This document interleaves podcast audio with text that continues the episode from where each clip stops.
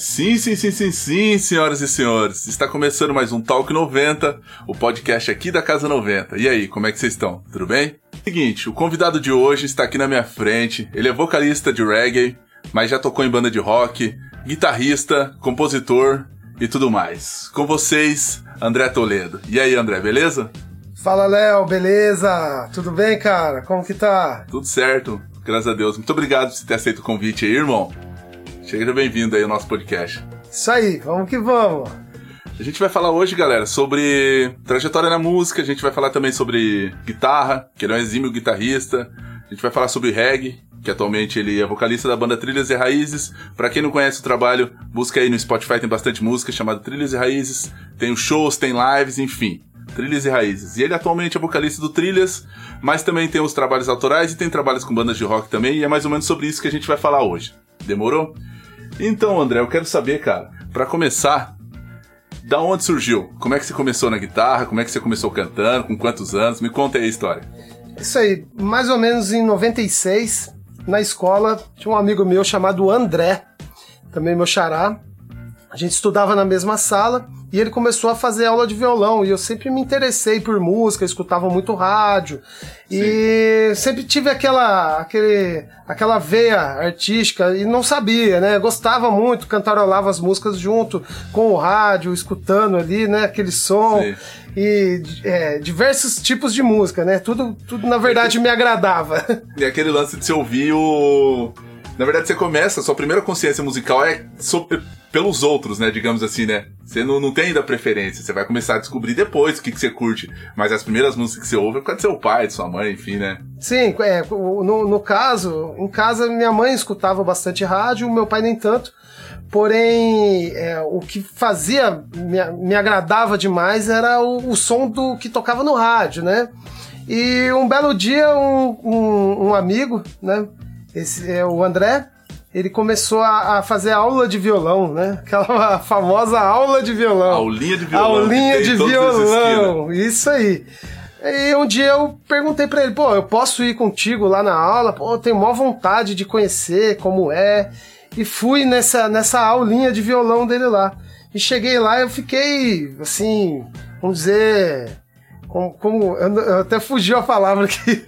Impressionado, digamos assim. É isso aí, impressionado de, de, como era o som do violão de verdade, quando os acordes, né? Você batia os acordes no violão afinado lá e tudo mais, como era legal.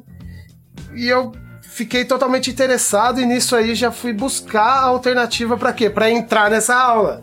Esse negócio é louco, né? Porque, tipo assim, quando você tá lá, você não dá tanto valor, digamos assim, né? Quando você, você, você pensa nisso hoje em dia, você fala assim, ah, aulinha de violão, aulinha de outros negócios e tal. Mas quando você é jovem, isso faz uma diferença enorme, porque pode ser, ser desper. Eu digo isso porque, tipo assim, quando eu era mais novo, o meu primo, o Viola, salve Viola, beleza? A gente, ele começou a fazer aula de bateria. Sim. E, tipo assim, eu tinha as ideias, assim, de querer gostar de música, mas quando eu via ele tocando bateria, eu ficava falava, nossa, que negócio muito louco. Maravilhoso, cara. né? Você fala, putz, cara, que, que negócio é esse, né? Você fala assim, meu, que bagulho, que viagem, cara. O cara tocando, você fala, nossa. Cara, eu comecei a aprender tudo. Tipo, ele, ele tinha partitura, assim, aula, que o professor dele mandava, eu tirava xerox pra aprender, tá ligado? Sim. Aprender, eu comecei a tocar bateria, assim, tipo, esse, não toco mais, mas rudimentos, esse negócio ainda sei tudo, ainda lê, tá ligado? Tudo Entendi. por causa desse lance. É, o, essa, essa aulinha aí é o que vai te mostrar é, aonde você vai ir direcionando. No, no, meu caso, eu comecei no violão, né? Que foi um, instru um instrumento que era mais fácil acesso para mim, né? Sim. Tinha um violão na casa de um amigo, que era da mãe desse amigo, chama de Isaías. É, o violão era da Thelma. Ele ficava jogado embaixo da cama sem corda, era um violão Tonante, o rei dos violões. Sei, Lembra tonante. aquele famoso? Nossa, o Tonante é um clássico. Tonante, rei dos violões. Aí eu peguei esse violão, né? A, a aula de, de violão desse meu amigo André era uma vez por semana, num dia X lá, que eu não lembro exatamente que dia que era. Porém, eu cheguei no outro dia, é, peguei o violão lá da amiga da minha mãe, né? Pedi para ela lá. Falei, Thelma, você pode me emprestar o seu violão para eu começar a fazer aula? Ela me emprestou, eu fui na cidade, lá na loja do Braguinha, comprei um encordamento, aquele canário, sabe? O sim, Janine sim, Canário. Sim. Aí Nossa, cheguei. Você só tá aí, falando coisa clássica, é, Braguinha, é, Canário. Aí cheguei na outra semana que teve a aula do Andrezão, falei, agora eu vou. Aí eu fui com o violão e com o encordoamento e dei na mão do grande mestre, o Luizão, lá na Vila Embi, em São José, que, eu, que hoje, né, antigamente a gente chamava de Vila Embi, mas hoje o nome do bairro é Jardim Embi. Jardim Embi. Isso, ali é coladinho com o Parque Industrial. E esse cara, o Luiz, ele era, assim, ele tinha uma didática muito boa com a gente. Nós, nós éramos é, crianças, praticamente, pré-adolescente, assim, né, nessa época. E ele começou a me ensinar e eu comecei a ver que eu tinha, assim, uma facilidade para aprender. Porque ele me passava as músicas, né? Na verdade, ele me ensinava poucas cifras, pouca, poucas coisas técnicas. Sim. Ele me ensinava mais o que, ó, Ó, você vai fazer aqui é um sol maior, aqui eu não sei o que. Me ensinava a tocar mesmo. Me ensinava a tocar, eu aprendi a tocar na raça.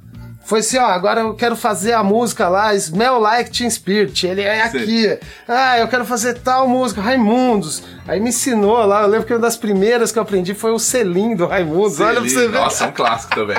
É a galinha Mary Lou lá do, do, do traje a rigor. E era nessa, nessa pegada. A aula nossa era assim: Ô Luizão, eu quero aprender tal música que você sabe tocar. Ah, beleza, então, chega aí. Aí ele vinha, escrevia à mão a letra da música e cifrava, cifrava. em cima pra gente saber o que. Ó, essa nota que você tá trocando é um sol maior, é um dó maior, é um dó menor. E assim, cara, eu fui aprendendo. Olha que louco, cara. Ele foi me ensinando com esse método.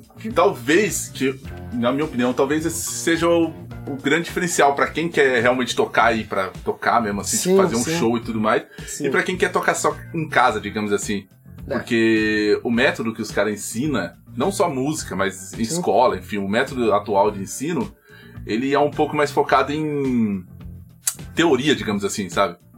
Sabe? Positivo. Um lance de tipo, ó, escreve aqui assim que é escrito e tal. Só que, tipo, o moleque não aprende a tocar o negócio, Quando sabe? você junta um monte de pessoas nessa situação para tocar é, não sai nada. Porque às vezes o pessoal fica ali querendo ler ou querendo usar uma técnica lá da, da escola e não era. O nosso negócio era na raça, bicho.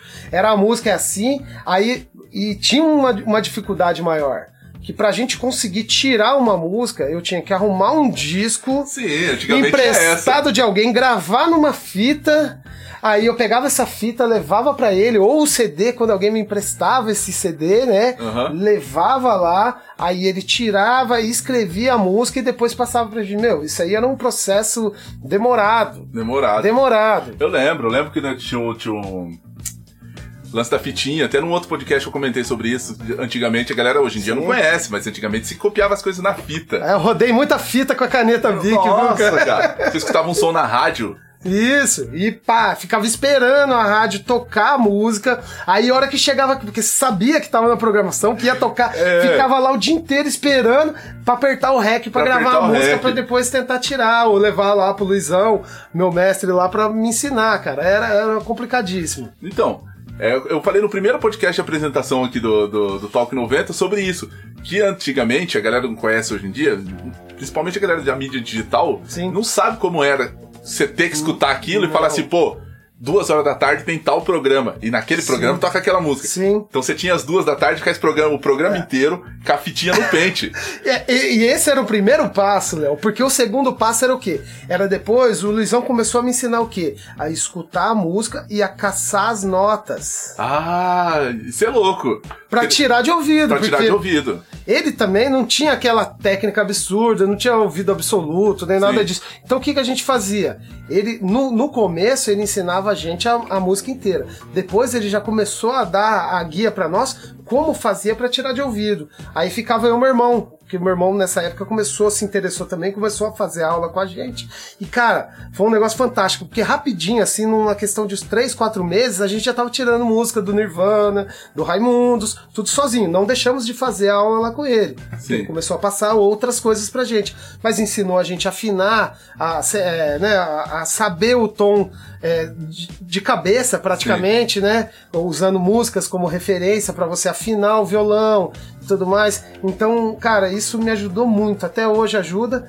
Eu, eu gosto de usar a ferramenta também que a gente tem Sim. hoje, de videoaulas e tudo Sim, mais. que a tecnologia hoje em dia, mas se não fosse aquele primeiro passo, eu acho Sim, que talvez não- é, é o lance de conversar com outros músicos que da, da noite aí, de outros músicos de show pelo Brasil que eu já passei, de conversar que, cara, você pode ver todo cara que sobe no palco, todo cara que toca realmente, toca mesmo. Não digo o cara que, enfim, faz workshop assim e tal. O cara que faz show, que tá na noite aí pra ganhar dinheiro. O cara, todos eles se viraram, aprenderam a tocar o banco. Sim. Aprenderam a tocar. Não foi escolinha, sabe? Não foi teoriazinha, o cara simplesmente tocou mesmo. O cara Sim. tirou aquilo de ouvido, o cara toca. Não estamos dizendo que a teoria Sim, musical, que o estudo é, é- não, não tem valor, não. A gente tá Exatamente. falando de começo, né? Começo. Começo. Então, galera, não entendo errado. A gente tá- A teoria é super importante, obviamente. Principalmente se você for um guitarrista, alguma coisa que trabalha Sim. com melodias, Sim. você vai precisar saber escala, você vai precisar fazer tudo isso. Sim. O que a gente tá dizendo é o seguinte: quando você pegar um caderninho pra fazer escala, em vez de você ficar só no caderninho, toca. Pega o instrumento e toca. Sim, porque é muito fácil no começo, né? A gente falando desse do- do- dos primórdios, né? Cara, eu poderia ter me, me desmotivado. Dependendo do que eu fosse fazer ali naquela época, ou do jeito que fosse apresentado esse universo da música pra mim, cara, eu conheço várias pessoas que começaram a fazer aula de batera, por, por exemplo, aí senta lá o professor tu, faz um monte de nota, o cara, putz, não vou conseguir fazer Não isso. vou voltar já, aqui. Já não volta mais. Você entendeu? A mesma coisa você sentar na frente de um professor de guitarra e o cara começar a fazer arpejo, Não, o cara fica mandando dórico no negócio. É, fica tipo, meu, o que, que você tá fazendo, cara? Você, você vai quero- acabar desmotivando a pessoa. É, às Então, vezes o cara só quer tocar um violãozinho, tipo. É isso aí. Sabe, um violãozinho mequetrefe pra tocar na praia. E daí o professor, não, porque você vai aprender isso aqui, você. Pô, cara, não, Não, é não. isso. Viu? É isso que eu tô voltando, galera. Toque um instrumento. Pega isso o violão, senta. Procura na internet a teoria e tudo mais, mas procura lá o Cifra Club, digamos assim, porque é um caminho mais fácil pra se aprender. Pega aquilo lá e toca. Toca o violão. E o importante é pegar o que você gosta. Ah, eu gosto de reggae music, eu gosto da banda X, da Y. Pega aquela música que você mais gosta, porque isso vai fazer a gente ter aquele incentivo de aprender e de, e de começar a tocar. É aí. Né? É, é, é- é através dessas músicas, né? é, que, que, que tocam o coração da gente mesmo, que fazem você sentir alguma coisa ali. Sim. Então, é, é bem importante esse, essa parte do começo aí, né? Puxando esse gancho de gostar que você falou aí, cara, nessa época que você começou a tocar, quantos anos você tinha mesmo? Cara, eu tinha 13, 14 anos, por É. aí. Quando você começou a tocar, você lembra o que, que você gostava de ouvir? Cara, quando eu comecei a tocar, eu, eu tava passando por uma transição, assim, eu gostava muito do, do mundo do hip hop, do rap, né? É, rap nacional, né? Que era uma, uma, uma vertente musical que rolava, é, que eu descobri, na verdade, né? Fora das rádios e tudo mais, que no rádio era difícil de rolar, através de uma fitinha cassete que chegou pra mim do Raio X do Brasil, né? Que era o Racionais MCs. Ah, e, e ali eu, eu descobri um universo novo de música, que eu caí de cabeça ali, gostei muito. Aí, logo após isso aí, foi quando eu comecei a tocar o violão, comecei a aprender. Aí eu comecei a conhecer o Nirvana, o Raimundos, o Metallica. Aí foi é, essa, florescendo aí esse negócio de, de, de um expandir o universo, né? Pro, Sim. pra um lado maior. Porque ali já é uma música mais trabalhada, Mais né? O trabalhada. negócio. Pô, já. Você vai tirar um, disco do, do, do Metallica, por exemplo, uma música Sim, do, do Metallica, assim, do- fraseado, lance Sim, tudo assim. sim, é cheio muito- de técnicas é e de outras técnica, coisas. Então técnica. isso mu- mudou meu, minha, minha, minha visão de música. Então o rock foi, foi muito importante pra mim. O rock, o heavy metal, o thrash metal, né? Porque aí depois eu fui descobrindo e caí de cabeça nisso aí. É, um pouco depois, eu vi que o pessoal lá na- na- nos Estados Unidos e pra fora do Brasil tava trabalhando muito com aquele estilo que, que eles estavam chamando de new metal New Metal. né? No meio pro fim dos anos 90 ali, Sim. esse negócio virou uma moda no mundo inteiro, que foi o tal do New Metal, que eles misturavam o quê? As Rap. duas vertentes que eu mais gostava, cara. Que é o era o rap o com o rock. Meu, isso pra Que mim depois gerou Linkin Park, gerou Limp. Bizkit, gerou. é Korn, Deftones, é, tu- todos, todo é o Kid Rock, era na época ali era tanta banda que eu acho que a gente não vai conseguir nem lembrar todas aí. É verdade. Mas Eu acho que você teve mais ou menos o mesmo caminho que eu, cara. Porque eu tive esse lance também de, de ouvir rap e rock na mesma época, assim. Então, Sim. tipo, tinha tipo a fitinha. Que, tipo, tinha duas músicas do Racionais, três Nirvana. daí depois tinha, tipo, alguns sonzinhos que era mais da época, assim, Sim. tá ligado? Tipo, era o lance que você ouvia, assim. É, tipo, cara. tinha um Legião Urbana, que era um lance brasileiro que tinha nas com certeza, coisas. com certeza. Um- um- uma das vontades também de tocar um violãozinho lá das antigas era, tipo, tocar um faroeste caboclo pro pessoal lá no, no fundo da rua, É, na fogueira. Que Faroeste Caboclo, inclusive, é a única música brasileira que todo mundo sabe cantar sem nunca ter nem escrito. Pode nunca, crer. ninguém- eu nunca vi uma pessoa que, que leu Faroeste Que Caboclo e leu falou assim, nossa, vou procurar aprender. A pessoa simplesmente aprende. Sim, sim. E olha que a música é grande, hein, cara. O Então. verso é enorme. É igual aquela do. do. do Chitãozinho Choroló lá que todo mundo canta nos karaokê por aí. Ah, evidência? Evidência. Ninguém nunca escreveu essa letra. Todo Sim. mundo chega no karaokê e sabe cantar evidência. Já é osmose, eu acho que a gente já escutava essas músicas dentro da barriga da nossa mãe lá, eu acho. Eu porque- também acho que é esse lance. É, Daí complicado. você começou ouvindo isso aí e tudo. Mas você lembra o primeiro som que você tocou, digamos assim? Primeira música que eu toquei Que de você tocou, que verdade. você falou assim, putz, mano, eu sei tocar esse som, tá Cara, ligado? a primeira música que a gente executou e tocando não só sozinho, eu, meu irmão, com a banda, no Uma caso, banda. a banda. Primeira vez que você From ensaiou, Whom assim, the. Beltles, do Metallica, cara. Nossa, mas começou até que legal. Começamos, começamos grande. bem, mas só tocava essa também, né? A gente ficava ensaiando duas horas só essa música. Nessa época foi, foi o começo de tudo ali, 98, nessa que a gente Ah, já, começou já então a tocar cedo, assim, digamos assim. Começamos, começamos Que ano cedo. que mais ou menos você começou? Foi em 99 a primeira banda, essa é a primeira banda que tocava metal aí, e 99? rock. 99, cara. Nossa, faz Aí já eu tá tinha na- 15 anos nessa Já época. tá aí tocando aí já, né? É. Há um tempo já. E né? eu lembro que a gente, quando a gente conseguiu fechar um repertório aí nessa, nesse meio de 99, mais ou menos, Sim. a gente já tava com a banda formada, porque quando começou, começou o Andrezão, esse amigo nosso que fazia aula de violão, que levou, apresentou a música pra gente, Sim. e ele já tava na batera. Ele Ah, já então se ele era interessou- baterista. Ele já se interessou por bateria um pouco depois, sempre tocou guitarra, toca violão até hoje, mas ele se interessou por batera. Então a gente falou, chapô, pra nós montar a banda, nós vamos precisar de batera. Aí o meu irmão tocando guitarra, aí eu cantando, eu só cantava, e, e a gente não tinha baixista, né? Ah. Aí tem uma, uma situação muito engraçada que a gente tinha uma guitarra antiga lá, daquela Jennifer Magnus, né? Aí a gente pegava ela, botava quatro cordas só nela e fazia um contrabaixo com a guitarra. Com a cara. guitarra de quatro Com a cordas. guitarra de quatro cordas. Era nojento o som, mas dava pra se virar. Aí eu ficava lá fazendo baixo e cantando, né? Aí depois veio, veio o, é, o, o- o baixista da banda lá na época, né? Felipe, chegou junto, aí a gente começou a ensaiar. Pô, aí a nós vimos que tinha necessidade de mais um guitarrista, né? Um guitarrista solo, um cara Sim. assim, Só jamais. o base, né? Isso, pô, porque a gente já tava já almejando tocar Metallica, Pantera, é, que era o tipo de Pantera. era o tipo de som que a gente curtia ali naquela época. Meu, e deu certo, cara. Um, um camarada nosso que estudava na ETEP é, conosco na época, o Lucas Godoy, já era um exímio guitarrista na época, o cara já tinha uma banda que já tocava tudo isso aí. Aí ele e o baixista que tocava com ele, que é um grande amigo meu, o Saulo, Ah. Tchezinho, salve Tchezinho. O Saulinho veio, e o Lucas vieram tocar com a gente. Aí a nossa banda, assim, saiu do, do, do patamar, assim, daqui de baixo e foi, pô, estourou lá pra cima, cara. Porque a nossa banda ficou boa, cara. Ficou boa. Ficou boa. Aí a gente tocava. Eu lembro o bar aqui em São José, em 99, que a gente tocava, era ali no House Rock. Cara, esse eu não cheguei a conhecer. O House Rock. Hoje ali é na frente da Itavema, eu acho que é uma loja de noivas, é um casarão. Putz, eu não cheguei a conhecer. Chamava Blue Bar antes, Blue depois Bar. virou House Rock. É, era uma casa de rock que tinha em São José que era muito massa. E a gente começou a tocar lá direto, Leozão. Aí disso aí começou a abrir portas pra gente, porque a gente tocava lá, aí tinha aqueles festivais do Sindicato dos Metalúrgicos, Sim, sim. lá do, do- aqueles festivais que a Fundação Cultural Cassiano Ricardo fazia lá no Centro Comunitário do Satélite, que eles montavam um palco e viam várias Eu lembro, bandas disso eu lembro, tocar. disso eu lembro. Então, a- a- nesses, nesses meios aí, a gente achava ser chatão, né? Chegava molecada, eu com 15 anos, lá, ô, mano, deixa nós tocar Deixa aí, um cara. som aí." Deixa nós tocar. Aí a gente começou a conhecer as pessoas e começamos a tocar, cara. E virou bastante, cara. É, fizemos onde- vários festivais. cara. Onde foi o primeiro? O primeiro, cara, que a gente fez de festival assim foi no Sindicato dos Não, o Metalúrgicos. primeiro show. O primeiro show. Primeira vez que você falou assim, pô, primeiro- isso aqui é tipo um show. Cara, isso tipo um show, cara. Foi na casa de uma amiga nossa, da Fábia.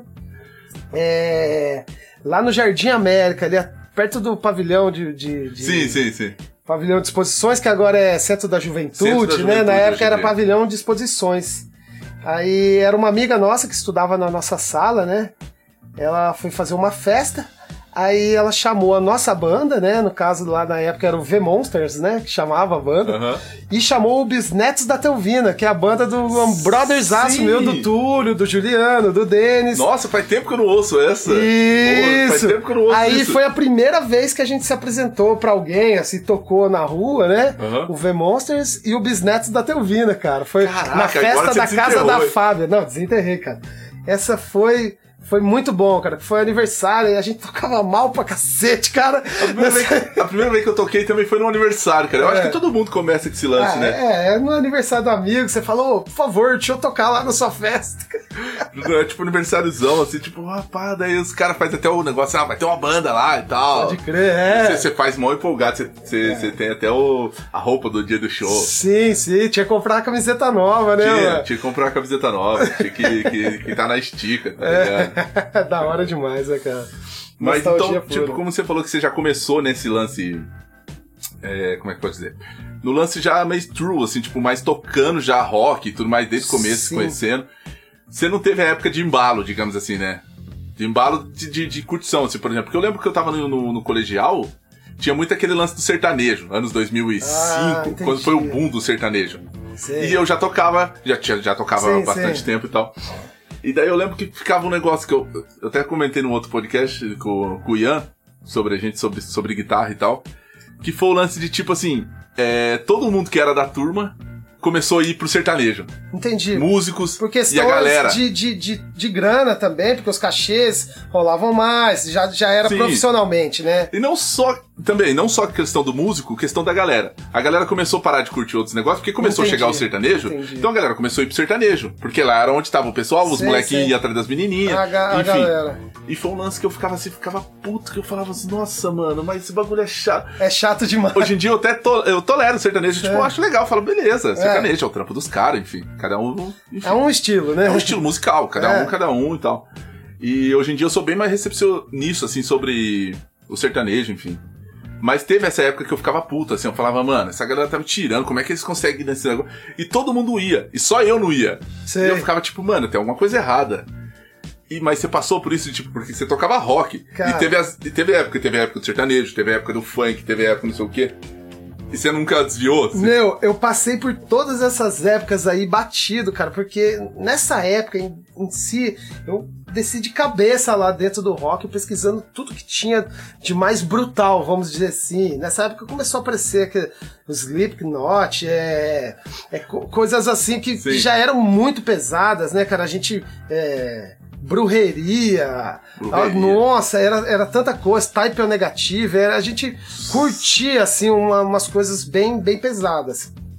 É, então eu, na verdade, eu não gostava, cara. Então eu nem, nem frequentava. Eu fiquei ali imerso ali naquele, naquela atmosfera do rock and roll, Slayer, Metallica, Pantera. Meu, por muitos anos ali. Pra mim, se um- uma das, das, das bandas que abriu um pouco a minha cabeça assim, foi quando o Charlie Brown veio. E saiu aquele primeiro disco do Charlie Brown. Eu já gostava de Raimundos, porque o Raimundos já tinha a pegada é, é, hardcore, uma pegada Hardcore. tipo Suicidal, É, pesadona. porque o Raimundos, na verdade, é uma versão de um Ramones. Sim, mas Uma versão Brasil mais, misturado mais com... alguma- HC, né? Sim, mais HC.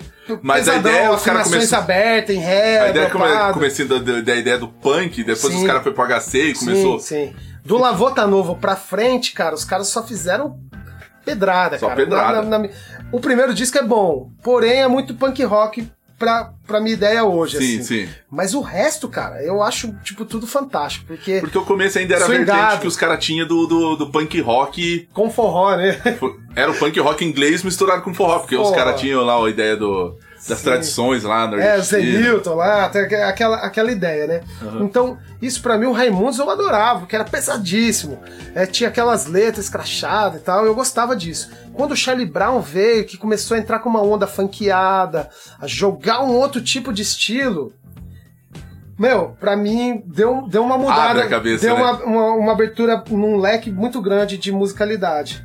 Porque eu comecei a pesquisar aquilo e falar, pô, bicho, eu sei tocar uma base de metálica, mas eu não consigo tirar esse som aqui. Lembra aquela música o Shake? Shake. Putz, cara, aquele, aquela guitarrinha me encantava. Como, eu escutava a sonoridade daquilo, eu ficava doido. Eu falava, meu, como que eu faço isso? Eu não consigo. E eu, cara, demorou anos pra eu conseguir entender mais ou menos o wah Eu não sabia o que, que era wah cara. Pra mim, Porque pra mim a guitarra só precisava ter amplificador e um pedal de distorção só, acabou, cara. Como antigamente os caras faziam, metia no, no canal sujo do No ampli. amplo, canal lead direto. É, mete no, no, no, no Marshallzão, canal Joga sujo. o drive no máximo. E vai embora. Os caras É saem isso aí, tocando, um negócio é. pesado, assim. Até o começo do, do, do Black Sabbath, o Iommi jo- fazia isso, o cara usa- É. usava o. Eu acho que era marcha. Se eu tiver errado, galera, vocês, por favor, No aí. começo, no começo ele, ele usava Marshall. eu Era Marshall, né? também. É. Enfim, os caras usavam canal sujo do negócio e ia. Jimi Hendrix mesmo também. Sim, Usou sim. muito canal sujo Era- do, do Ampli.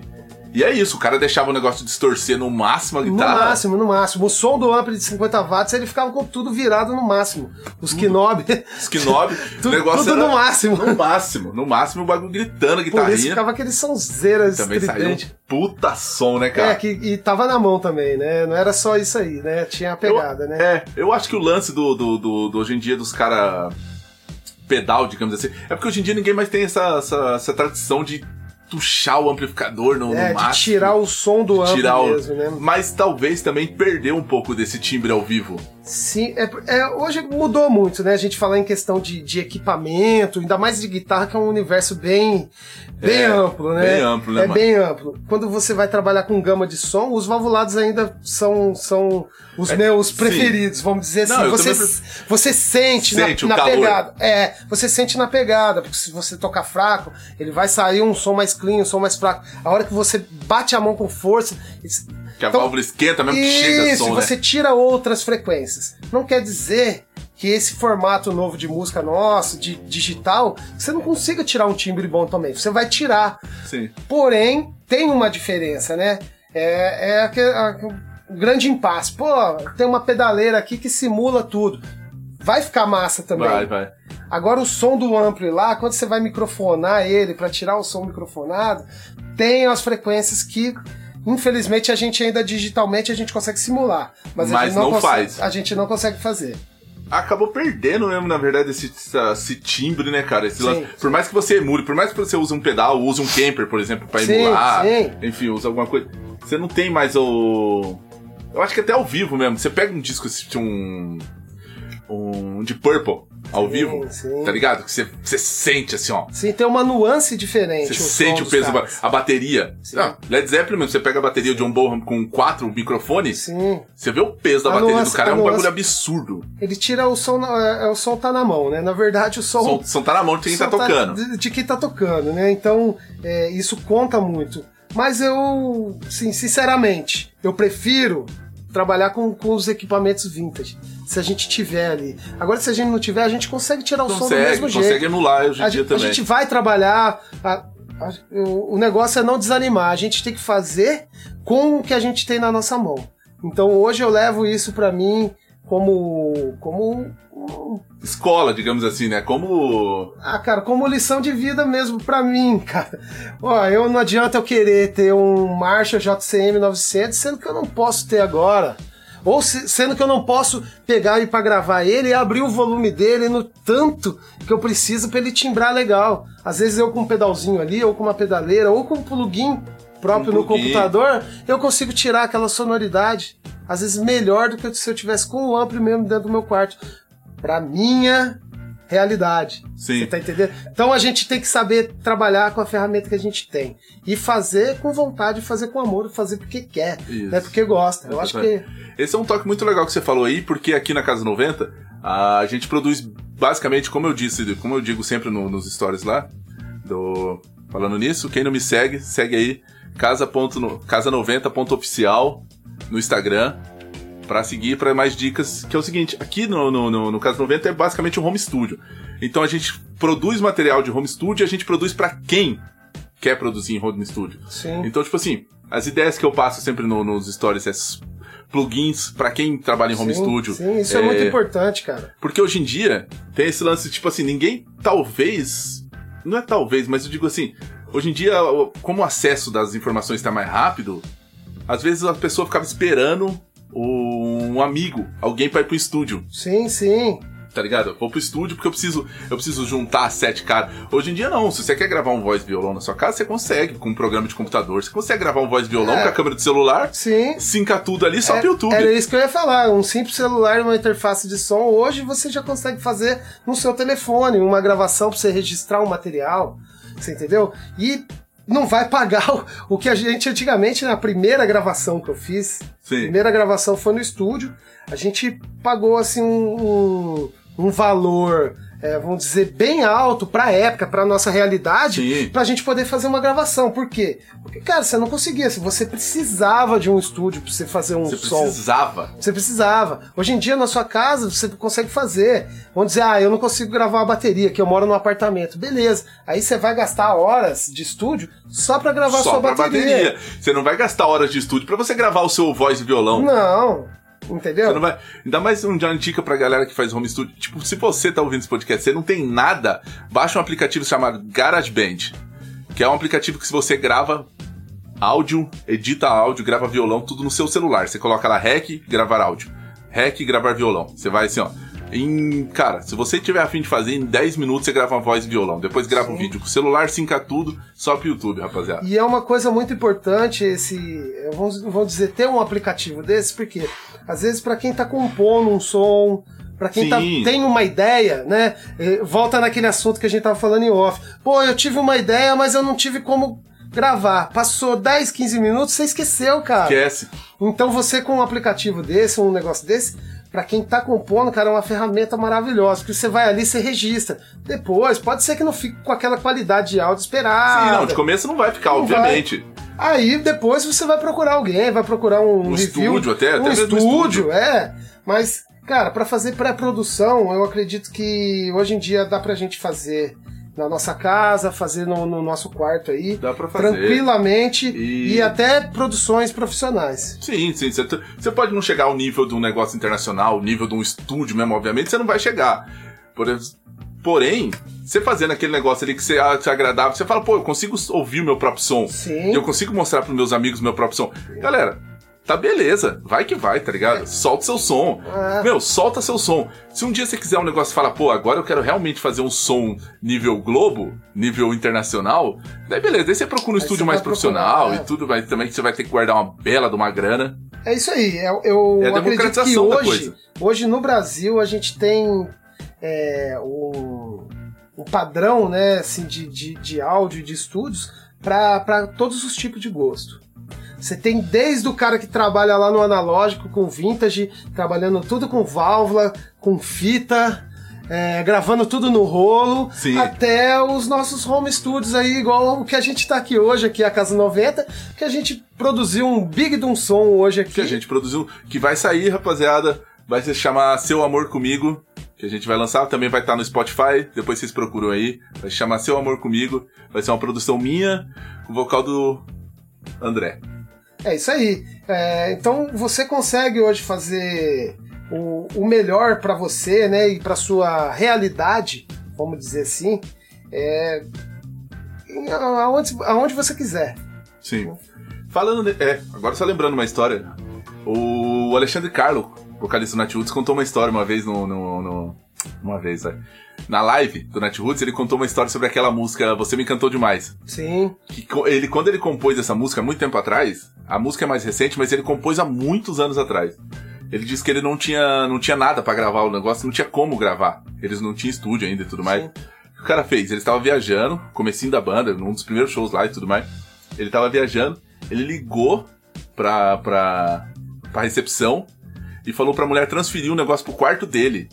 Então ele gravou a música, tipo, cantando no, no telefone, como se fosse um recado pra ele mesmo. Ah, ele gravou na secretária Na eletrônica. secretária eletrônica. Ah, isso que legal, hein, Tá cara? ligado? Então, tipo, depois ele ficava dando play na secretária eletrônica pra ouvir o, Pra ouvir, o recado. massa, hein, cara? Ele contou esse negócio na live do Bom demais, hein, Depois você cara? procura lá, é legal essa história, mano. Legal, vou pesquisar. É, então ele, ele cantou na secretária eletrônica, é louco. A música chama Você Me Encantou Demais. E, mas daí tem esse lance da democratização do home studio pro estúdio profissional, do, do digital pro analógico e tudo mais. Que tem algumas pessoas que veem mais como, como, um- como uma evolução e tem algumas pessoas que veem com maus olhos esse negócio. O que, que você enxerga sobre isso? Qual é a discussão que você elabora sobre isso? Porque, tipo assim, querendo ou não, a democratização sai, traz muita coisa boa, mas também gera muita coisa que a gente pode dizer não lixo, porque a gente não sabe o que é lixo, né, digamos. Sim. Porque pra você pode ter uma coisa que seja boa, para mim pode ser ruim.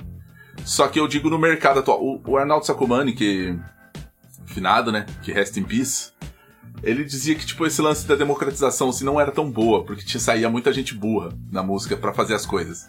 Nossa, é então, é complicado, hein? Era uma opinião dele, né? Opinião. Cara, eu, eu acho que você tem que fazer o que te agrada, em primeiro lugar. Sim. Fazer música porque você gosta. E aí, ter. ter é, é, como que eu posso dizer? Ter referências. Uhum. Eu acho que quando, quando você. aonde eu quero chegar, o que eu quero fazer e qual é o meu público. Sim. O, o, o a, a, qual é a minha proposta? A proposta do meu som é fazer show, a proposta do meu som é fazer um, um disco com, com um DVD, é fazer um clipe. Hoje o mercado musical mudou um pouco, né? Porque hoje não, não se lança mais um disco inteiro, né? Pelo que eu vejo. Sim, a gente vê as bandas, são só singles ou, ou EPs EP. e tudo mais. E já com vídeo, né? Antigamente a gente, a gente vem nós fomos criados na década de 90 sim, musicalmente. Então, musicalmente. a gente é daquela época que o cara lançava o discão dele, mandava prensar lá, tudo mais, gastava uma grana violenta para poder fazer. Uhum. Hoje em dia, cara, você não necessita, você pode fazer tudo isso aí e lançar e lançar música por música virtualmente no, no Instagram, nas plataformas aí, né? Vamos dizer, YouTube e tudo mais. Então, eu acho que a gente tem que pensar o que, que a gente quer para o nosso trabalho. O que, que a gente quer para o nosso trabalho. O que, que a gente Porque, quer. não, é um caminho meio que sem volta, né? Porque ainda tem as pessoas saudosistas que ainda, não, de disco era não sei o quê. Realmente, disco é gostoso de você ouvir, o bolachão é sim, é gostoso sim. de você ouvir. É legal você ter, eu tenho, eu sou colecionador de disco, é, tenho uma porrada é. de disco aqui. Porém, atualmente, o mercado tá, tipo, é isso, né? Vamos lá, a gente tem que lançar as coisas digitalmente porque é onde que tá o som. Sim, e aonde vai ter mais alcance, né? Porque o mundo inteiro tá, tá, tá, tá com um telefone, um computador, um tablet na mão. Sim. Então, isso aí, o alcance é imenso, né? O alcance também O alcance da sua música é imenso. Então, a sua mensagem pode chegar lá do outro lado do globo, lá com um clique seu. Você fez a música, baixou ela pra internet, divulgou, ela é. pode chegar lá. Sim. Existem, lógico, as ferramentas para que essa, né, essa música alcance, alcance e chegue lá, né, que a gente ainda está estudando, né? Que para nós tudo é muito novo, né? Esse mundo digital da música aí. Eu confesso que eu ainda estou estudando gente da nossa bastante. geração é. é. uma coisa mais nova. Mas pra galera que tá vindo agora, é uma coisa, digamos, um pessoal que tem 15 anos, 20 anos agora, atualmente, pessoa que tá começando aí com seus 17 anos, tocar na noite. É um negócio que é, é normal. O cara já tem a ideia de falar assim, eu vou pro estúdio, vou gravar. Sim. Eles nem pensam mais em físico, disco não, físico. Não, não. Ninguém mais fala assim, pô, eu vou pro estúdio gravar com a minha vou banda fazer um disco, não. Vou fazer um disco. Ninguém. A galera é. fala assim, ó, pô, a gente tem nossa banda, vamos gravar umas músicas pra gente subir pro Spotify, daí a gente é grava um clipe. É isso aí. Que é pra subir pro YouTube. É isso aí é, é, mudou muito, né? Então eu acho que a gente tem que pensar qual é a nossa proposta. Sim. Né? Em primeiro lugar, aí falando musicalmente, musicalmente. falando, né? O que, você quer, né? Com é, o que, o que, que, a gente quer? Ainda mais com essa, é, essa época de pandemia, é, de pandemia, tudo mudou, né? Então a gente não, não sabe nem quando vai voltar a ter essa, esse tipo de entretenimento, de, de música ao vivo. A gente, interação também. Cara, né? a gente não sabe quando que vai vir isso aí de volta, né? Então eu, eu acredito que a internet internet e esse tipo, essas redes sociais e, e as plataformas digitais de música, cara, isso aí é uma revolução muito grande para nós. Sim. Né? A gente consegue alcançar um público que a gente não consegue hoje mensurar, ter, mensurar a quantidade de pessoas que a gente consegue alcançar. Louco isso, né, cara? É. Antigamente você tinha o lance de você gravar as coisas e se você não tivesse dinheiro para soltar na mídia e tudo mais, era nos amigos, você soltava. Então, tipo, você vendeu. Eu lembro de, de tocar e gravar e num CDzinho e tirar várias cópias do CDzinho Sim. e, tipo, vender ou dar pros brothers é. e falar assim, tipo, vende 30. É. Então você sabia que 30 pessoas tinham ouvido. Sim. Olha aí pra você Hoje ver. em dia não se ouve mais, não, não tem mais essa noção. Eu, a assim. primeira gravação que eu fiz, né? A gente saiu do estúdio lá, depois que gravamos, mixou, fez tudo lá. A gente saiu com um disco de CD. Com, mas, com masterzão. Com um. E era assim, eu não tinha toca disco, cara, na, é, toca CD na minha casa. Uhum. Ainda na época só tinha aparelho de fita. De fita. Então o que, que a gente fez? Esse amigo nosso que tinha uma condição melhor lá na época, ele pegou esse disco, replicou alguns, todo mundo guarda para todo mundo da banda, a gente fez, cada um tinha a sua cópia e a gente dava um jeito de gravar isso na fita. Aí fizemos capinha, né, imprimia fizemos a arte, o nome da música, ali os integrantes tal. Mano, e fizemos fita demo, cara. Fita demo. Fita demo. A gente saía nos lugares para procurar. Nesse bar que a gente tocava lá, a gente conseguiu, né, é, fechar show lá através de uma fita demo, né? Uma fita demo. Você levava que louco, fita. né, cara? Poxa, bicho, pensa na dificuldade pro cara escutar uma fita demo, um dono de bar, cara. Nossa. Um dono de uma casa. Imagina numa gravadora, como que não era? Quantas fitas não chegavam Chegava. pros caras, né? Você vê, né? E ainda cara? era o monopólio da gravadora na o monopólio época. da né? gravadora. Que acabou com muitas bandas aí. Sim. Tipo, acabou. Lançaram muitas bandas, mas ainda. Mas ainda. Eu acho que também, voltando nesse assunto do monopólio das gravadoras, tem aquelas grandes gravadoras, tem aqueles grandes produtores. E daí volta também pro lance do Spotify, de você poder fazer sua própria música. Você acha que a galera hoje em dia, nessa nova. nesse novo século, digamos assim, nessa nova revolução industrial musical, as pessoas ainda têm interesse em lançar grandes discos ou não? Você acha que as pessoas vão se formalizar ao digital e aos EPs e aos singles? Cara, eu, eu vejo hoje a realidade nossa, hoje, 2020 aqui, né? É o quê? Só lança disco inteiro, completo, aquelas bandas que já estão, é, vamos dizer assim, é, fixadas no, no mainstream. Então, sei lá, um, vamos dar um exemplo aqui, cara. Um Metallica. Sim. Metallica é uma banda que hoje em dia alguém vai consumir esse disco inteiro deles. Hum. As bandas que já têm aquela, aquela, aquele público formado, as bandas que já têm já um know-how grande no mercado fonográfico. Essas bandas você pode notar que elas continuam lançando discos inteiros. Entendi. E- e o Metallica eu usei como um exemplo, me eu fugiu outros nomes. Big bands, assim, grandes Sim. nomes mesmo da Até música. nomes que... da música nacional, aqui a gente falando aqui no Brasil, né? Tem, tem, tem bandas... Nath Roots, por exemplo, que Sim. lançou um disco recentemente, que é uma banda que, que Pô, vai ter público ainda. Quantos anos? O Nat Roots já tá com mais de 20 anos, não tá? Ou tá com Sim. 20 anos? Não, tá bem mais de 20 anos. Bem mais. Porque eu lembro de ouvir, o, de ter um disco dos caras de, de 94. Sim. Então isso dá quantos anos? 26 Pô. anos atrás? Então, é, é- é uma banda que, que já tem um público formado, não só no, no- no nosso país, né, na América Latina, no mundo inteiro, que eles, eles podem fazer isso, assim, na minha opinião, né? É, posso estar errado também do Não, que eu entendi, falando, entendi. mas na minha opinião, as bandas que eu vejo fazendo isso aí são bandas que já estão consolidadas, com o seu público consolidado, que vai consumir isso. Porque a música hoje ela ficou muito, muito dinâmica. Como todo mundo é, escuta música normalmente, agora o Walkman, o, o Microsystem trocou pelo celular. Trocou pelo celular. Ninguém escuta mais música no aparelho de som, raramente alguém escuta.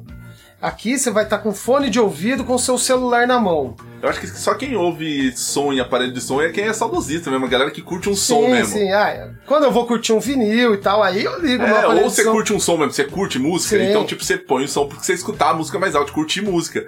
Mas a galera que tá no dia a dia mesmo assim, ninguém mais põe no rádio, né? É Fone de ouvido, ninguém mais liga o, aquele radião, o velho bom e velho radião. Ninguém liga rádio, Radiolinha lá, ninguém liga mais isso, cara. É celular na mão e o que acontece com as mídias sociais é aonde vem essa, essas novidades e, e esse material que chega pra gente, o que acontece? Você começou a escutar. Se aquela música já não, é, não começou já atacando, já cantando de vez e tudo mais, você pode notar que a gente já passa. Eu vi um Tá muito fácil Tá você muito. passar. Eu vi um estudo, cara, que o cara disse que os primeiros 15 segundos, se eu não me engano, de uma música é o que tá bastando hoje em dia. Se a pessoa, tipo, é a média. Se ela não se Se interessar ela não sentar tempo, hoje em dia, no, no mundo atual, em 15 segundos pela música, Ela vai pular ela outra. pula e ela não ouve mais. É. A música pode ter um puta refrão, pode ser uma música perfeita. Se naqueles primeiros 15 segundos ela não ouvir e ela fala assim, não, essa música eu não gostei. Sim. Ela às vezes não escuta mais, cara. É, Já eu- tanto de música boa por aí que não, não é ouvida, Sim. porque o começo é ruim. Não, cara, é, o, nisso? Que que é, o que é ruim e é bom é relativo. Vai, Sim, vai é, pessoa. entre aspas eu digo que é ruim, de tipo assim, você fala, pô, essa música, cara, essa música é boa. Daí, Mas fala, ela tem uma é um introdução de dois minutos, cara. Tem uma introdução de dois minutos. Um Dream Theater hoje em dia não toca. Então, é isso Dream eu... Theater hoje em dia. Se o cara falar assim, pô, vou ouvir aqui o disco aqui, um moleque novo. Sim. Tá, aquele comecinho assim. Pá. Tá, tá, tá, tá, tá. Tá, tá, tá, tá. Tá, tá, tá, tá. Acabou. fala, mano, o que, tá O cara já pulou. O cara já pulou. O Pink Floyd da vida, cara, que começava aquelas, aquela- aquelas notas de piano, de órgão, e começava aqueles, aqueles, é, né, aquela Sim, poderia, tudo, mas acabou, isso não existe mais. Dark Side of the Moon. Ficou Não. 17 anos. Sim. 17 anos na. Galera, vocês são novos aí. Vocês... o disco dos caras, Dark Side of the Moon, ficou 17 anos na parada da Billboard. E o disco começa morto. Sim. Todas as músicas são mortas. Não tem uma, de- uma música que, tipo. Já entra arregaçando, Não já tem. não tem. Hoje em dia não toca. Porque antes, a- nós fomos criados já nesse padrão de música dos anos 90. Sim. Aí 80, 70. Porque desde os anos 60 começou a se fazer música mais ou menos no mesmo formato. E ele mudou agora, recentemente. Pelo que eu vejo, tanto em questão de timbres. Eu tava conversando um tempo atrás com um grande amigo meu, o Alex Bluios. Salve, salve, Bluios! A gente tava conversando sobre isso aí. Que a- é, ele me falou isso, cara, eu achei muito interessante. Ele falou: nós acostumamos com essa musicalidade, com esse formato de se compor e de gravar e de fazer do timbres e tudo mais. Aquele negócio que a gente tava Sim, sim. falando, é válvula. é no- Meu, dos anos 70, 60. é, Sim, e, no chega- máximo 90. Isso, e chegamos até no máximo aí. E o que acontece? Hoje a música é diferente. Essa música com esse timbre lá de trás não agrada mais. Não agrada. 100% do público, o, o pessoal mais novo e tudo mais. Se você pega uma música produzida agora lá fora, é, é atual, Sim. né? Não interessa o estilo, rock, rap, tanto faz. E coloca um rock rap dos anos 90 pra tocar junto. A gente fez esse teste, ele mostrou pra mim, ele falou: "Olha aqui, André. Vamos botar aqui uma antiga. Botamos, uf, aquele timbre classicão. A hora que você Aquela coisa põe um dividida, Isso, bonitão, tudo bonito. A hora que você põe um som novo agora, o negócio já entra com os timbres totalmente, é, vão ser vivos. É um negócio diferente. E isso é o que está chamando a atenção do pessoal hoje no mundo inteiro. Então, o nosso formato de fazer música, de mixar, de timbrar os instrumentos está diferente. Está. Não, não tô dizendo Que é ruim. Que é ruim, nem não, que é bom. Não, não, não.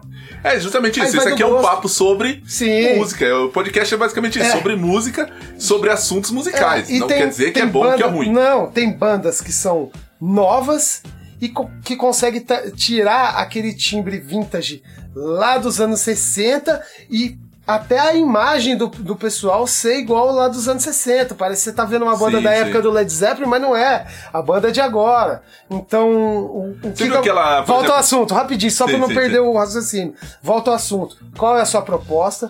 O que você quer fazer? Qual é o estilo que mais te agrada? O que que te toca? O que que faz você se sentir bem tocando? Qual o tipo de som que faz bem? Então, esse é o, é o, é é o, é o jeito certo de fazer música. Sim. E dá pra se produzir música, digamos assim, atual, com timbragens antigas também. Com Dá. certeza. Eu É acho porque, legal. Tipo assim, tem aquele lance só da. Da. Da vontade de fazer, como a gente disse, dá pra fazer hoje em dia. É que a galera tá, tá es- escutando coisas atuais e, tipo assim, tem um interesse atual do que tá rolando nas rádios. Então a pessoa, tipo assim, o que tá rolando é um estilo musical, com aquela coisa comprimida lá em cima, com tudo chegando estourando. Sim. O cara vai falar assim, pô, não vou fazer um som estilo de Purple, tá ligado? É. Porque o que tá tocando na rádio é aquele negócio pra. Mas dá, se você quiser, você consegue. Sim, o produtor, é, na verdade, que vai gravar, ele vai te perguntar isso aí, o que que, o que, que você quer, É, né? exatamente. Greta Van Fleet, que faz. Não, obviamente, não é o Led Zeppelin, mas eles fazem um É som na muito. pegada Led Zeppelin. muito né? na pegada Led Zeppelin. E é feito agora. Sim. Tá ligado? É coisa É isso que eu atual. tô falando. O próprio The Strokes, quando lançou o The Strokes, eu achava que era uma banda antiga, pra você ver, quando eu não conhecia, né? Sim. Pô, a primeira música que eu vi um clipe na minha vida, cara, eu falei, nossa, mano, pô, os caras das antigas, da hora, né? Depois que eu fui descobrir, cara, que não era antigo, que o negócio era recente lá na Sim, época, quando eles é. lançaram. Pô, é, é muito louco, é, né, é um, cara? é um new vintage, digamos assim. É um som crer. totalmente atual, paulada. Paulada. Só que você olha ao mesmo tempo e fala, mano, isso aqui é 60, 70, sei lá. Sim. É louco esse negócio, né, mano? sim. E eu gosto, cara, dessa, dessa brincadeira do analógico, do vintage com o moderno. Então, eu- isso hoje, né? é, com, com o universo que eu vivo hoje, né? Que eu aprendi a gostar do reggae music, aquele reggae music roots, né? Roots, Vamos roots. dizer, aquele o, o, o mais puro possível. Você sentia o som da bateria que é, meu, não tinha quase nada de equalização ali, cara, de, de mixagem, não tinha ma- maquiagem nenhuma. Era o som Era que o tava som dos saindo. microfones passando pela Isso. fita, que Isso. dava aquela esquentada encorpada no som, e é isso. Legal, mas Juntou eu, os instrumentos, pau no gato. Eu vejo o reggae hoje como, como uma, das, uma das vertentes musicais mais ecléticas que, que pode acontecer no mundo, uma das músicas mais universais. Por quê? Porque ela permite que você jogue um corpo de um rock pesado nela, Sim. permite que você timbre com timbres clássicos ou com timbres modernos. modernos, e- como é o dance hall hoje em dia que Sim. a galera faz, o ragamuffin, que você Sim. consegue usar aqueles timbres de teclado, sintetizador mais moderno, pesado, Sim. ao mesmo tempo que você pode jogar, tipo, steel pulse, coloca drive, Boa, Tá demais, ligado? né? A pegada de, de jazz, de, De jazz. de blues e de rock que tem no som dos caras. É. Meu, então é pode- fantástico, né, cara? é, Fantástico. ou você põe Morgan Heritage, tá ligado? Sim. Ou você pode pegar aqueles sons originais mesmo, do Marley, assim, aqueles Bob Marley, aqueles som clássico da, da ilha mesmo, que é aquele, que é aquela sonoridade que você vê, ó, tá todo mundo numa sala, com os microfones ligados, o negócio tá passando por dentro da fita, tá Um gravando som e é natural. Aí, aí, aí também tem o seu, o seu mérito, porque aí o cara tá, tá na unha mesmo. Tá na unha. Ali é no tá dedo. tirando som. Ali tá tirando som. Se o cara, porque se ele não estiver tirando ali, não, não vai ficar com aquele Não som vai. tão bom. Cara, Então, tem um. tem a competência do músico que Sim, estava sim. fazendo lá também. É muito estudo, muito ensaio. Sim. É porque o que tava. O timbre tava mesmo ali na mão e no máximo no amplo. No amplo. Né? Falando de guitarra. Na batera, o cara tinha que estar com, a, com a pegada boa, constante. É, lógico, com as peles da, da batera ajustadas e afinadas lá pra fazer aquele timbre. Mas, mano, Mas volta no fantástico, né? começo, é, volta no comecinho do assunto que a gente tava. No comecinho, no comecinho. Que é, os caras tocavam. tocava. Os caras tocavam, os caras pegavam o instrumento e tocavam. O baterista ele sentava na bateria tocava a bateria e falava assim, pô, esse tom aqui, cara, eu não, não tá legal. Pá. Daí o cara tocava aquela bateria o dia inteiro, o cara Sim, tocava sim. o negócio. Chega uma hora que o cara falou, pô, por exemplo, o Carton mesmo, tá ligado? Baterista. Cara, você cansa de ver por aí o cara com um paninho na caixa. Sim. Porque o cara fala, pô, essa caixa aqui não tá sobrando Tá demais. sobrando. Tá ligado? O cara colocava um pano na caixa pra caixa ter aquele, aquele som mais. Pó. E eu garanto pra você que ninguém ensinou isso pra ele. Não, cara. não ensinou, porque o cara Isso aí tocou. Ele sentiu, cara. Ele cara sentiu que era necessário ali. Ou às vezes pode ser até um técnico de som. Eu nunca, eu nunca fui pesquisar a fundo o porquê desses. Sim, sim. É, não, não sou especialista em percussão é, pra falar sobre isso, né? Com, com propriedade, né? Porém, eu acredito ali que às vezes um, um técnico de som que ali que tava ali no estúdio com eles. Sim, sempre tem ou um. os próprios músicos que estavam ali, pô, essa, essa caixa aí tá sobrando, meu. Dá uma abafada aí. O cara jogou um pano lá e. É você pode do- ver em todos os vídeos dele, ele tá com pano em cima da caixa. É o né? lance do. do. Do que muito baixista faz pra gravar. Hoje em dia não tanto, porque hoje em dia tem os compressores, tem, ah, tem um porrada de coisa. infinidade de plugins. De plugins, enfim, pra abafar. Mas antigamente os caras usavam muito, e banda hoje em dia que quer tirar esse som vintage, os caras pegam um pedaço de colchão e colocam perto do captador, já viu isso? Ah, uma espuma. Uma espuma. Lá cara- na ponte do na instrumento. ponte do instrumento, assim, atrás. Eu Finalzão. já vi isso, cara, mas eu não sabia o pra que que era. É pra fazer aquele lance do baixo, em vez dos baixos fazer pum, soar, ele vai pum, pum. Sabe? Pum, Entendi. pum, pum, pum, pum. Pra Entendi. fazer aquele baixo morto. Pro som ficar seco. pro som ficar seco. O cara bate só a nota, a nota só rende, suou, morreu. Entendi. Não fica aquela nota suando. Pô, legal. então, pra cara. timbrar aquilo ali, cara, principalmente a, galera, Fantástico, né? principalmente a galera que quer fazer aquele som vintage, 70, não sei o Sei, quê, sei. os caras põem uma espuminha ali na ponte, tá ligado? Toca o negócio, timbra ele, você fala, nossa, mas que timbre de baixo muito louco. O cara tá usando uma espuma, Como que é a que esse cara de- faz isso, né? que é a técnica dos anos 30, tá ligado? Que é a técnica da galera que não tinha grana. Então os caras colocavam espuma porque não tinha dinheiro pra comprar equipamento. Pode crer. hoje em dia o nego usa espuma. É, É. maluco isso, né, mano? Eu já vi uma lenda que eles pegavam a corda do baixo, né, cara? É, tocavam uma vez lá e tirava lá, o pessoal da Jamaica lá, né? Deixava a corda dentro do armário lá, né, cara? Sim, sim, tem essa, tinha essa técnica, né? É louco esse negócio, né, mano? Os caras tinham a corda lá desde de 1970, lá, o mesmo encordamento. Os Mesmo caras acordamento. deitavam, guardava a corda lá e quando ia gravar, botava de novo a Botava a corda. corda, porque era a corda que chegou o timbre. É, Era aquela corda que o cara falou, pô, isso aqui rolou o timbre, hein? é. Os caras Louco. guardavam ali o, o ouro ali. Os caras guardavam o Bom ouro. demais, né, Você é cara? maluco. Reggae Music é, muito, é um universo muito grande, cara. Muito Muito, grande. muito bom. É isso, galera. A gente conversou bastante sobre música, sobre. enfim, sobre tudo quanto é tipo, sobre guitarra, sobre instrumentos, sobre reggae, sobre rock. E agora a gente vai partir para cinco músicas que o André trouxe aqui pra gente. Demorou, André? Beleza, vamos lá. Vamos falar um pouco sobre elas. E é isso. Então o primeiro som que você escolheu aqui foi Fim de Semana no Parque, do Racionais MCs. Por quê? Cara, essa música, é, ela mexeu muito com, com a galera nessa época, né? Porque foi uma revolução no, no rap nacional, né? Até então não tinha um, um grupo de rap que, que botasse a voz na periferia, né? Esses caras em São Paulo fizeram um movimento muito grande, cara. E chegou aqui na região pra gente, cara, é, através de fitas, né? Sim, e tudo sim. mais. O pessoal que vinha de São Paulo vinha de outros lugares, porque rádio, na verdade, não tocava esse não tipo tocava. de som, né? Então começou a, começou a chegar nas nossas mãos aqui e foi uma música que me marcou muito, que, que, jogava essa realidade da periferia lá de São Paulo, que a gente não sabia o que, que era aqui, né, cara? Sim. Então, isso. Até passava aqui também, às vezes acontecia que a Sim. realidade da periferia era igual, digamos assim, Sim. só que não tinha quem cantasse isso, né? Sim, que botasse é, é pro, pro, pro, pro público. Que colocava pro público esse, essa realidade, né? Então essa é, a, a, o Racionais MCs, na verdade, me marcou musicalmente pela por falar da realidade mesmo e Sim. colocar com essas palavras tão fortes assim e marcantes. O rapper, o inglês, uma vez eu vi uma entrevista dele que ele falando, que falar nisso ele vai estar aqui também no podcast, ele falando sobre como o Racionais foi importante para salvar o pessoal. Salvou, salvou muita vida, cara. Sim, salvou, sim. tipo assim, era o. Tinha o Raio X do Brasil, mas depois quando veio Hum, como é que é o nome do disco mesmo? Sobrevivendo no Inferno? Sim. Ligado? Aquilo era um diário de que, tipo assim, ó, mano, isso que tá acontecendo, Sim. tá ligado? É isso aqui é o Brasil, é por isso que você tá morrendo, é por isso que você tá matando, tá ligado? E os boys não estão nem aí pra você, é. tá ligado? E você tá se matando, tá morrendo, e na, na quebrada por causa de negócio que nego não tá nem aí. Era tipo, foi tipo um diário, foi tipo um livro. É, foi, foi, foi marcante pra história do, do, do Brasil, na verdade, né, cara? Esses caras terem feito essas músicas, né, e terem passado, né, o conhecimento da galera. Porque o pessoal, cara, não sabia o que acontecia. Muitas pessoas não sabiam o que não acontecia. Sabia. É. E também é um primórdio do rap, né? Porque Sim. quem que veio depois, muita gente, todo mundo. Nossa. Você não encontra um rapper no Brasil que não, não fala. Que não tem, não tem escola. influência de O cara fala assim, ah, quais são os cinco períodos seus? O cara fala assim, é tal, tal, tal, tal, tal, e Racionais. É, racionais. Isso se não falar o Racionais primeiro, né? Isso se não falar o Racionais primeiro. É isso, música 1 um, então, Racionais MC, fim de semana no parque, High X do Brasil, disco de 1993. Ouçam, galera. Esse é bom.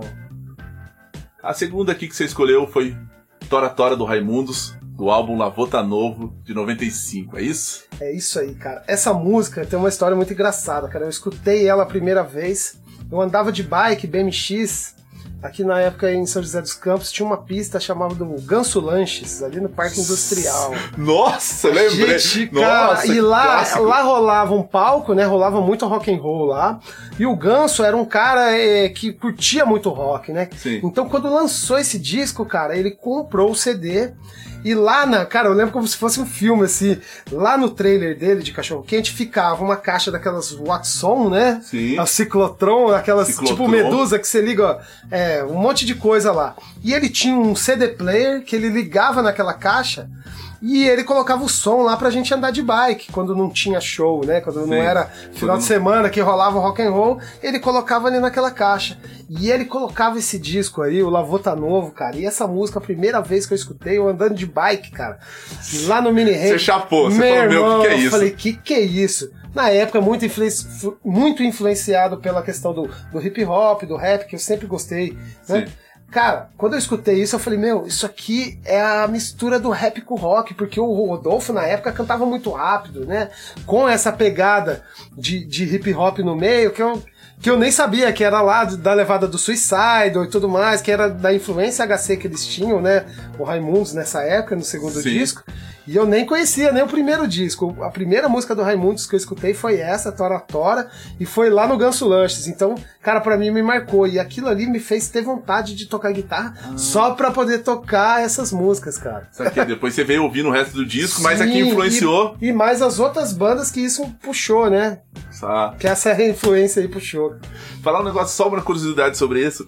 O disco, talvez a galera não saiba, ela tem a Quero Ver o Oco, né? Que Sim. é um clássico, que depois pegou uma proporção gigantesca. Sim. Essa música, ela é inspirada num, no, no, num acidente de carro que teve o Digão e o... Digão não, desculpa. Caniço e o Rodolfo. Hum. O Caniço tava ensinando o Rodolfo a dirigir. A dirigir, putz, essa eu não sabia. Você não sabia? não. Eu, eu fiquei sabendo há um tempo atrás, cara. Daí eu. Um tempo atrás, muitos anos atrás, só que eu não lembrava. Daí hoje eu, eu fui fazer o script da conversa, né? O texto e tal. Daí eu lembrei Tava disso aí. história. Falei, nossa!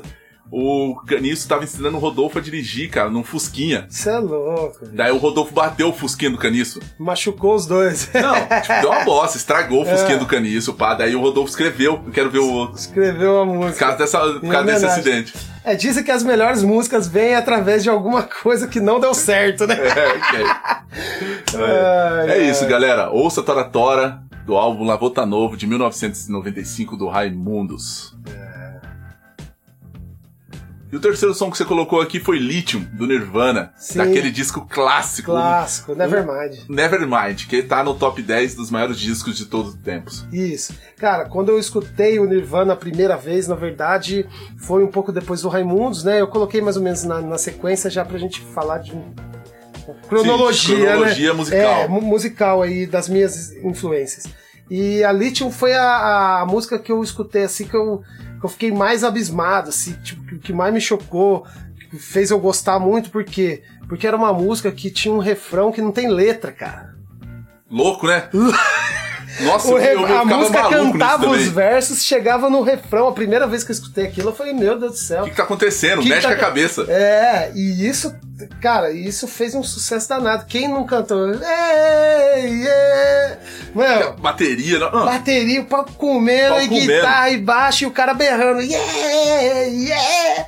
Meu, cara, aquilo fantástico. É Então, fantástico, impressionante. Pra mano. mim, pra mim foi, foi uma música que, que eu acho que marcou muito aí, porque na história, cara, são poucas músicas que a gente é, que a gente escuta, que a gente viu aí, que ficou na história, foram famosas, né, que são famosas, na verdade, que essa música é famosa até hoje, e que não tem letra no refrão, cara. Não tem letra. Maluco, né, cara? É, é diferente. Ah, esse isso. disco não, não, não tem o que falar. É, esse som. Não, não tem o que falar, cara. Não tem... É isso, galera. demais. ouçam Nevermind. Não vou nem falar pra você ouvir Lithium. Sim. Não, ouçam Nevermind, 1991. E um adendo só. Se você for no YouTube pesquisar sobre as gravações do Nevermind, tem uns vídeos do pessoal abrindo a mix na Jack mesa. Andino. Isso Jack aí. Andino. Na mesa de som. Ali também é muito legal pro, pros músicos Pros e, músicos. pes- e pro pessoal que curte estúdio, que curte é, né, esse universo todo de, de Bem gravação. lembrado, lembrado. Cara, é muito legal. Ele abrindo as pistas. Isso. Ele abrindo as vozes do Kurt. Camadas de voz, camadas de guitarra. Uma, agora você acabou de falar, vocals. falou sobre isso, eu lembrei de uma curiosidade que é o seguinte. é, o Kurt, ele não gostava de cantar as músicas, nem repetir texto, te- take, né? Sim. E também abrir voz e nada disso. O Jack Andino falou, chegou pra ele e falou assim: ó, seguinte, cara, é.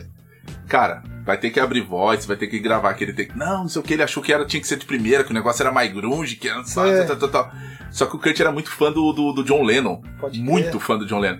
O Jack Andino desco- descolou umas pistas abertas do Abbey Rose. Nossa. E mostrou e falou assim: ó, o John Lennon, quantas vozes ele faz? Sim, E, tipo, aquele abriu- peso, né? É, falou assim, mano, olha quantas vozes o cara faz, tá ligado? Paul McCartney, pá, backing vocal, abriu quatro vozes, vocalista, abriu cinco vozes, Sim. tá ligado? Os caras cantam, não sei o quê.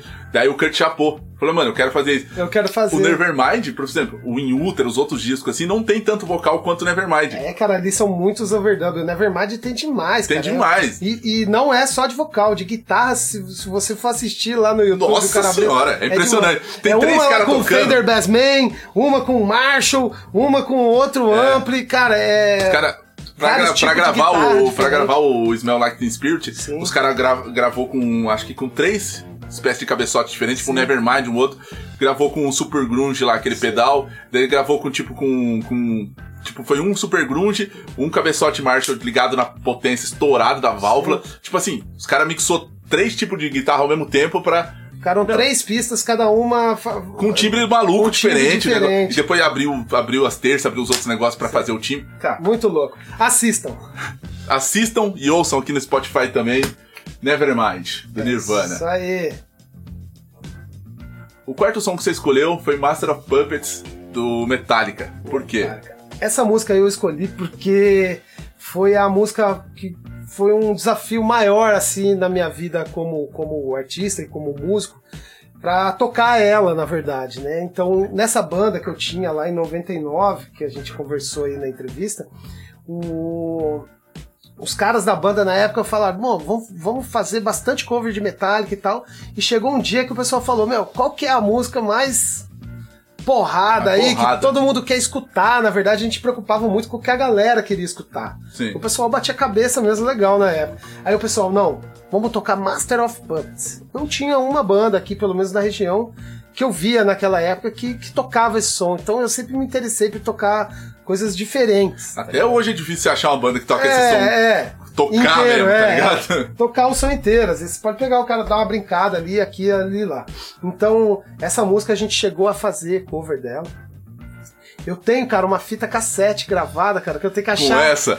Que é- tem um show Eu que tenho, a gente eu, fez. tenho, eu tenho pra fita aqui, hein, cara. A gente Depois fez um show no, no 1 de maio, lá na Praça Afonso Pena, que foi é, através do pessoal lá da CUT, do sindicato do, do Sindicato dos Metalúrgicos. Então, e o, e o técnico de som, lá no dia, ele tinha um tape. Um ele deu um rec pra- no, no, no show inteiro. Então a gente tinha, a única coisa que tem registrada essa música, a gente tocando na época, lá todo moleque. Eu tinha 15 anos, mano. Você imagina, cara, a loucura que era. Todo eu mundo. quero ver esse som, mano. Cara, eu vou, eu vou tentar achar. Eu acho que tá na, na casa do meu irmão, do Diogo. Deve estar lá essa fita. Eu vou achar e vou trazer pra te mostrar, cara, o dia que, que a gente pudesse encontrar aí. Puta. É, então essa música foi um desafio muito grande pra nós naquela época. Pô, tudo molecada. E a gente conseguiu fazer ela, cara. Putz. Sabe o que é o mais louco? Não lembro o padrão desse cover, mas a gente conseguiu tocar Sim, muito. porque- tocaram. Porque, a banda era muito boa, a gente tinha é, o- bastante empenho do pessoal. Nossa, o guitarrista que fazia a parte dos solos também, que eles dobravam guitarra, né? Sim, Meu sim, irmão é, e, o, e o Lucas, então. E ele sempre foi um guitarrista muito técnico, cara. Então essas músicas saíam muito perfeitas, assim, cara. E a galera gostava demais. Aonde a gente ia tocar, o pessoal um ia negócio atrás, cara. você vai ficar de cara. Que se o guitarrista da sua banda tocava isso perfeitamente, seu irmão e tudo mais, provavelmente ele tocava mais do que o Lars tocava, cara. Porque, vou falar a real pra você. Infelizmente, esse foi o último disco do, do Cliff Burton, né? Infelizmente, porque depois Sim, ele acabou Master, tendo, né? um, é, tendo um acidente, enfim, morreu. E, mas antes, os caras teve que gravar um negócio, o Cliff Burton gravou quase tudo, mano. Isso é uma curiosidade que quase ninguém sabe. Ele gravava, Daí depois chegava o Lars, os outros manos, assim, tipo, pra fazer, tá ligado? Ou as gravações e tudo mais, e os caras reproduziam o que ele gravou. Porque os caras eram muito ruim. Sim. Então, tá ligado? Então, tipo, o Master of Pups, ele é basicamente gravado inteiro pelo Cliff Burton, mano. Pode crer. Era o cara que tinha mais a ver Era o cara que ali. sabia das musicalidades. O resto dos caras, até hoje, se você ouvir, você vai ver que os caras ao vivo, os caras. Mano, tem um show ao vivo do, do Metallica naquele Live ID, se eu não me engano, que é um negócio que rola na, rolou na Inglaterra, se eu não me engano. Que, meu, os caras tá tocando um som lá que dá até. Nossa, dá uma vergonha alheia, cara. Depois eu vou mostrar pra você aqui. Depois me mostra. Você vai ficar, você vai falar, meu Deus do céu. É. Porque os caras não são excelentes músicos. Os caras deram certo. Os caras têm feeling, né? É- Os caras têm feeling, tá ligado? Os caras tocam, tipo assim, digamos assim, os caras tocam muito. São, são, eles são bons e tem aquela técnica deles. Sim, os caras tocam muito, toca, Toca. toca muito, isso é inegável. Só que se você pegar aquilo ali, por exemplo, num- num som progressivo, se você pegar o som dos caras pega um som de uma, de uma outra banda que teoricamente é concorrente dos caras, você vai ver, mano, você vai falar, nossa senhora, o Metallica é muito ruinzinho, mano. Só que pra grande mídia, se os caras tocam certinho, os caras tocam certinho, as Sim. músicas deles e tudo mais, você fala, pô, legal, da hora, os caras É. tocam bem. Aí, aí que eu acho que tá o segredo da música, na verdade, né? Pra resumir. Não é o cara mais técnico e também não é o cara mais pobre musicalmente. É o Sim. cara mais criativo e que faz o pessoal gostar daquela criatividade É. dele. Eu acho que é aí que tá o segredo da música. cara. Exatamente, o cara fez uma música que ele, que ele sabe reproduzir a música que ele fez, beleza. Então tá legalzinho pra galera ouvir? É isso, É, ué. é isso, vai pra frente. Acabou. É isso, galera. Ouçam Master of Pups, do disco de, 90, de 86, desculpa, do Metallica. E o último som que você escolheu aqui foi My Own Summer. É assim que se pronuncia? É, My Own Summer. Shavat. Deixa eu começar de novo, que eu, que eu edito. Vou editar, que eu falei errado. My Own Summer. My Own Summer. E o último, de- o último, e o último som que você escolheu aqui foi My Own Summer, do Deftones, é isso? É isso aí, cara. Essa música foi uma música também que mudou bem a minha visão musical na época pro rock. Que começou aquele. vol- Voltando naquele assunto, começou o new metal a acontecer, juntando a parte do metal pesado com a parte do hip hop e as melodias, né? Porque essa banda, o Deftones, cara, ela tem um, um poder sonoro bem grande. É uma, um- Sim, é, um- sim. é uma massa. Uma massa é uma som. massa sonora bem brutal, assim, com um vocal estilo hip hop melódico, cara.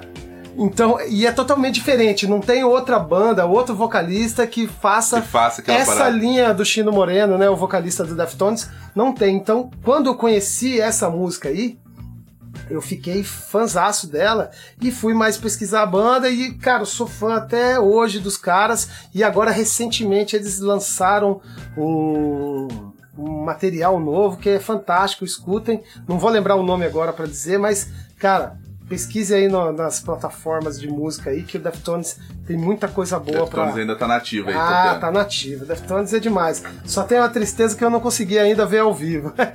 Putz, eu também Essa não aí é consegui. uma eu das gosto que eu- muito, mas eu ainda é. não consegui. Um Essa- dia é. verei. Um dia eu vou contar acontecer- aqui no podcast que eu fui ver o Deftones. é, isso aí. É isso, galera. Então as músicas foram fina- fim de semana no parque. É, Tora Tora, Lithium, Master of Pups e My Own Summer. Essas cinco músicas elas vão entrar no Talk 90 Músicas, que vai ser nosso. que é a playlist de músicas aqui do Talk 90. Cara, queria te agradecer. Muito obrigado por ter colado aí. Valeu, Leozão. Muito obrigado, mano. Eu que agradeço aí a, a oportunidade. É, esse tempo que a gente teve aqui foi, foi, foi um tempo grande e a gente não conseguiu falar nem metade do que Não a gente... conseguiu nem falar, mas tem que ter um tempo meio reduzido, porque, É isso né? Porque também tem que deixar a história pra contar depois, né? É, isso aí. Então eu espero que a gente consiga voltar aí, terminar esse papo aí, falar mais um sim, pouco sim. sobre música. Voltará mais vezes. É isso aí. É isso aí, galera. Muito obrigado pra quem ouviu até aqui. Ouçam lá o Spotify, ouçam as playlists que a gente vai colocar com as cinco músicas. Todas as últimas cinco músicas dos últimos convidados que estão aqui vão estar lá no, no- na playlist Talk 90 Músicas. Beleza, galera? Até a próxima, então. Muito obrigado pra quem ouviu até aqui. E é isso. Sim, sim, sim, sim, sim. Tchau, tchau.